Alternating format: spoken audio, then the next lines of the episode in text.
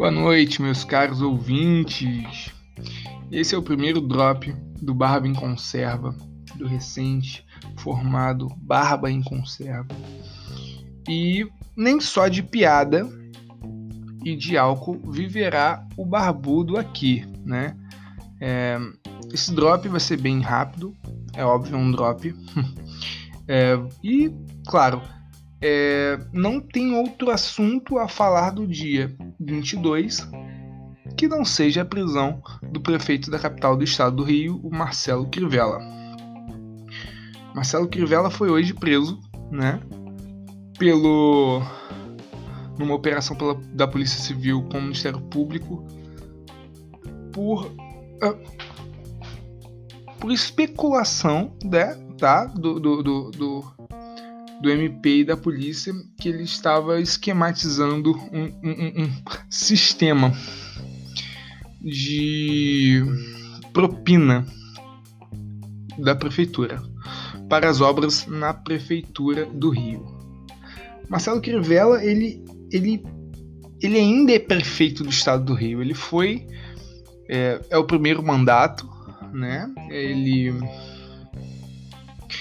veio como, como candidato para segundo mandato uh, para reeleição e foi derrotado pelo ex-prefeito Eduardo Paes no segundo turno. É, o Marcelo Crivella é um caso muito, muito, muito intrigante. O Marcelo Crivella que vem uh, de uma pública uh, atuação como homem cristão, né? O Marcelo, que também vem de um partido que, que entendemos que seja mais de direita, que é o Republicanos, e sendo investigado por algo dessa natureza, ao ponto de ter sido concedido, tá? Uma prisão preventiva para esse mesmo mesmo uh, uh, indivíduo. É esse mesmo Marcelo que eu tô falando com vocês foi o Marcelo que sobreviveu a três pedidos de impeachment. A Câmara uh, do, dos Vereadores do Rio tentaram de todos os jeitos tirar o cara. É, o que, por que a gente vai falar do Marcelo? Por que, que o Marcelo é tão especial? Em 2016, o Marcelo veio com uma proposta para a capital de uma mudança né? Pegando aquela, aquele, aquele, aquele trenzinho do Bolsonaro que estava ganhando muita repercussão, né? Uh, que estava ganhando uh, muitos apoiadores. Ele veio com essa ideia de enxutar os gastos públicos. Ele veio com uma ideia de parar de desperdiçar grana e de mudar a conduta de agir de forma mais íntegra. E até agora, até o dia 22, nada fez pela Prefeitura do Rio.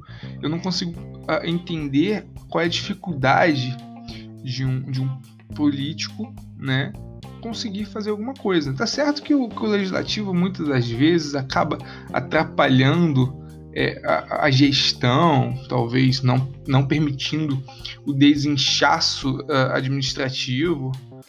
Todo mundo gosta de regalia. É, mas eu, eu fico me, me questionando. Sempre me questiono. No meu monólogo, o primeiro monólogo que eu falei sobre as mulheres no poder e, e as eleições municipais deste ano, é, de forma bem, bem vaga, eu me eu, eu, fiz um questionamento ao ouvinte da capital, das capitais, sendo do Rio e São Paulo, de o que eles estavam pensando quando votaram no primeiro turno uh, no Paz e no Crivella. Eu sei que, o, que a capital não, não tem tantos candidatos assim para se confiar, mas né, político não se confia, né, cara? É, mas o que levou o cara a votar no Paz e no Crivella? Hoje, dia 22, né, acabou de cair uh, o presidente do STJ.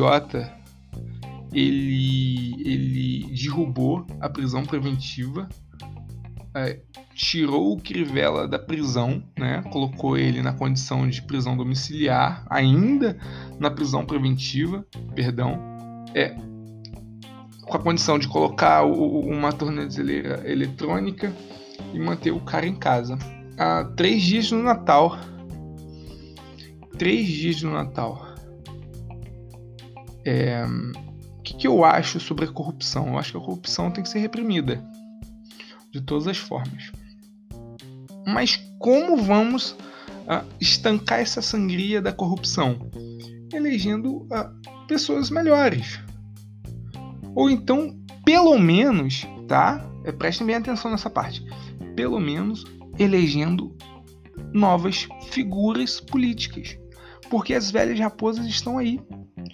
O Eduardo Paes, uh, segundo o R7, tá? O, o, o canal de notícias da Record, no dia 8 de setembro, ele foi, ele foi denunciado e virou réu uh, por crime de falsidade ideológica e lavagem de dinheiro. O atual, ou melhor, o ex e futuro prefeito da capital do estado do Rio de Janeiro está com um processo correndo. Ele pode ser, ele pode sim ser penalizado, ele pode sim ser preso. Por mais que caiba um recurso, sabemos como é morosa a justiça brasileira, né? É, só sendo concedida a prisão definitiva após a após a, a o, o, quando não quando não há mais quando não há mais uh, recurso mas porra o que, que leva a gente a, a, votar em pessoas desse, desse gênero o que leva a gente a, votar eu me coloco como carioca, tá? Não sou da capital, eu sou do interior, mas que nos leva ou nos levou a votar em pessoas desse jeito, dessa natureza. Eu espero que não. Eu, eu sinceramente, por mais que o histórico do país não seja um, dos melhores, eu espero que ele seja inocentado, que isso não passe de denúncia pela oposição, que seja. Porque é muito ruim para a imagem do Rio, tá? Ainda mais nós que já temos uma imagem completamente deturpada aos olhos do resto do Brasil, tendo o, o, o Cabral preso, o Pezão investigado também com mandado de prisão, porra, o Witzel sendo impeachmentado no segundo ano de mandato, né? E, aí, e aí o prefeito, cara, que vai, que vai assumir agora em janeiro com um processo dessa natureza nas costas. Então é importante, é importante que a gente torça para que as coisas deem certo. Eu faço as minhas críticas, uh, eu critico muito uh, o Bolsonaro. Porra, mas eu gosto daquele cara. Por mais que eu, que eu não aceite a forma dele conduzir da forma que ele está conduzindo o país, tá? Eu gosto dele. Eu não tô aqui, ah, o Barba não tá aqui torcendo para que ele seja impeachmentado. A última coisa que eu preciso é ter o Mourão como presidente da República. É, mas não é isso. A última coisa que todos nós precisávamos era do Haddad como presidente da República. Era do Meirelles como presidente da República do, sei lá, do daquele cara do Novo, o, o Amoedo como presidente da República. Que, que, que por quem é Amoedo, cara? Pelo amor de Deus, Amoedo, cara, volta, volta, volta para sua empresa, larga a política, você não tem, você não vai ter futuro. Liberalecos da sua envergadura não serão eleitos no Brasil. Ou a gente toma uma postura de conservadores e eu falo isso até pra galera da esquerda. Sejam conservadores também, cara. Votem, sejam fidedignos aos seus candidatos. Porque assim a derrota vai ser mais limpa para vocês. Não vai ter essa galerinha meia boca tirando voto tanto da direita como da esquerda, né? É, claro que eu torço para que vocês se convertam ao conservadorismo de verdade, ou pelo menos ao liberalismo clássico mas isso é um assunto para outro podcast. Jovens, velhos, uh, precisamos torcer o, ainda está em exercício Marcelo Crivella como prefeito do Rio de Janeiro. Pelo menos estava, né? Assumiu o presidente da Câmara, salvo engano, porque o vice faleceu, veio a óbito há uns dois anos. Lamentavelmente, também não estou aqui para torcer pela morte de ninguém. É, e aí, o, o, o, o Rio está na mão de quem? Se porventura acontecesse um milagre e em fevereiro qualquer da, do, do, do, dos processos que, que estão atrelados ao, ao Eduardo Paes, qualquer dos processos, tá? Não sei quantos são, não quero saber também. É, eu não, ele, não votaria nele, pelo histórico dele, enfim. É, qualquer dos processos que estão atrelados a ele saia como transitado em julgado e ele seja condenado a um ano de prisão. Ele perde o mandato. O Rio de Janeiro fica novamente sem prefeito. Então são coisas que nós precisamos nos, nos, uh, nos policiar de uma vez por todas. Naquele monólogo eu falei sobre as eleições. Até esquerdei bastante, segundo alguns amigos meus, pela minha opinião sobre as mulheres no poder.